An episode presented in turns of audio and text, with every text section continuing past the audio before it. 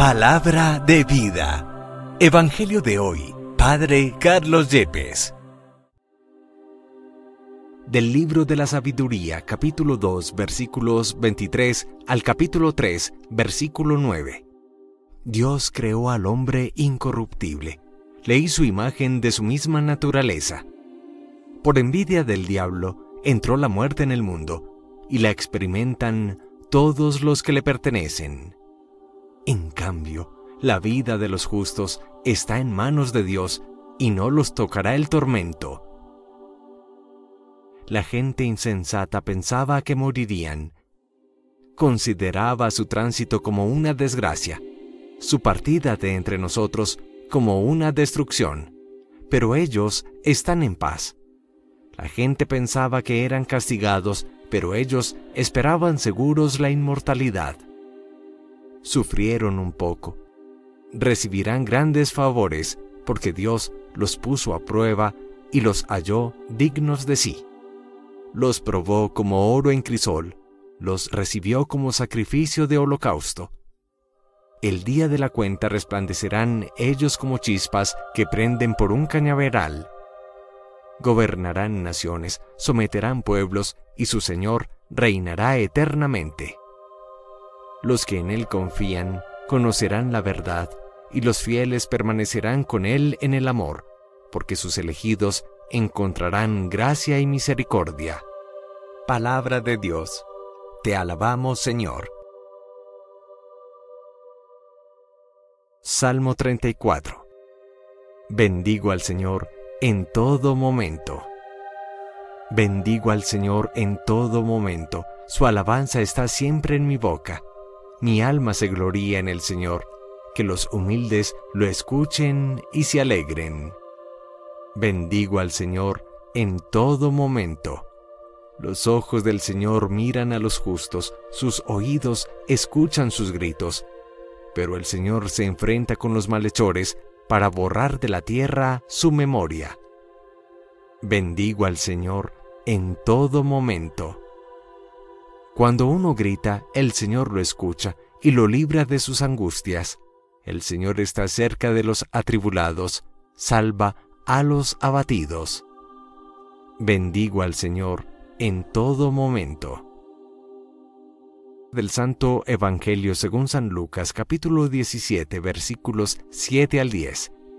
En aquel tiempo dijo el Señor, Suponed que un criado vuestro trabaja como labrador o como pastor cuando vuelve del campo, ¿quién de vosotros le dice, enseguida, ven y ponte a la mesa?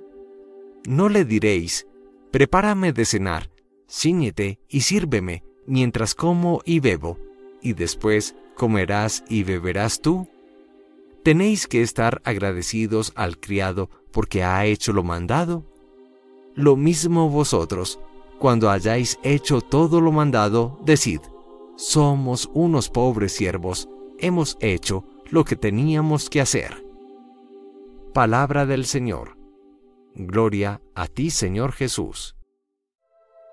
Como lo señalábamos el día de ayer, hemos comenzado la preciosa lectura del libro de la sabiduría perteneciente a la hermosa colección de los llamados textos sapienciales en la Biblia. El capítulo segundo que hoy nos presenta la primera lectura nos ofrece una inmensa, inmensa iluminación sobre el sentido último de la vida, la eternidad y sobre el misterio del sufrimiento humano y la confianza en Dios reconozcamos tres grandes luces, tres inmensas iluminaciones para nuestra vida. La primera, Fuimos creados para la inmortalidad. A veces nos sentimos que nos revelamos interiormente frente a la idea de la muerte. Asumimos la muerte como el fin de la vida biológica, exterior o material, pero no como el fin de la vida espiritual, la vida interior, la vida de Dios dentro de nosotros. Reconozcamos que en todo ser humano hay claramente una sed inconsciente de infinito, de eternidad, de inmortalidad y reconozcamos con el texto de hoy que Dios ha creado al hombre para la inmortalidad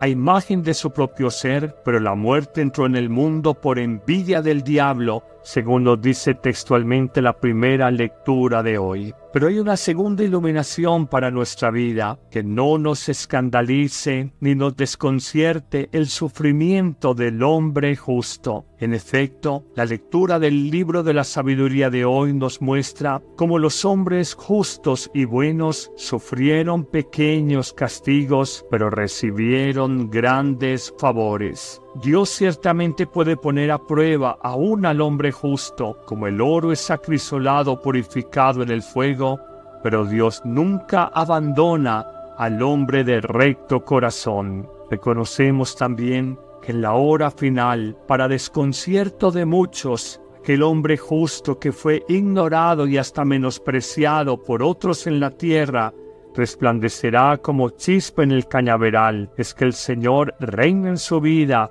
y cuida eternamente de él. Esto lo decimos muy a propósito de muchas personas que se escandalizan y se desaniman diciendo, esta mujer, este hombre, como son de buenos, como son de piadosos y cómo sufren. Todos en la vida vivimos sufrimientos, pero Dios nunca abandona. En una tercera y final iluminación, reconocemos que nuestra vida está en las manos de Dios. La vida del hombre recto nunca es soltada de las manos providentes de Dios, por más que en lo humano, en lo existencial, nos sintamos como que Dios es sordo a nuestras súplicas. Dios desatiende nuestros ruegos. No es verdad. El Señor cuida del hombre justo escucha sus gritos, se enfrenta a los malhechores, nos dice hoy la primera lectura del libro de la sabiduría. El justo nunca será abatido definitivamente por el tormento, y su muerte no es mirada ni mucho menos como una desgracia, porque el justo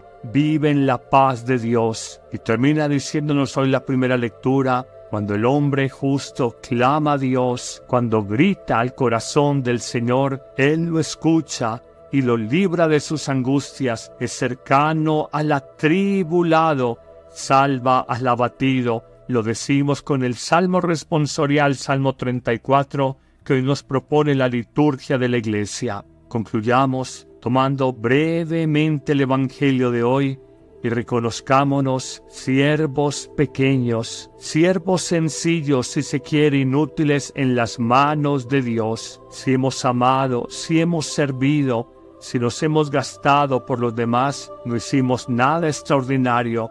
Hicimos la misión, la tarea que Dios había colocado en nuestro corazón y recibiremos el premio en el momento adecuado. Que el Señor te bendiga en este día, en el nombre del Padre, y del Hijo, y del Espíritu Santo. Amén. La Eucaristía es el principio y culmen de la vida cristiana. La Eucaristía es la oración más alta a Dios, la acción de gracias más sublime. El sacrificio pascual de Cristo que se ofrece por nosotros ante el Padre y se dona en el pan de vida que comemos. No hay verdadero y profundo encuentro con Cristo, sino en la Eucaristía de cada día. Vívela diariamente en tu parroquia y si no puedes asistir, celébrala con nosotros en YouTube y Facebook Live con el Padre Carlos Yepes y el equipo de sacerdotes que apoyan a Amén Comunicaciones. Te esperamos todos los martes, jueves, viernes y domingo. La Iglesia hace la Eucaristía y la Eucaristía hace a la Iglesia.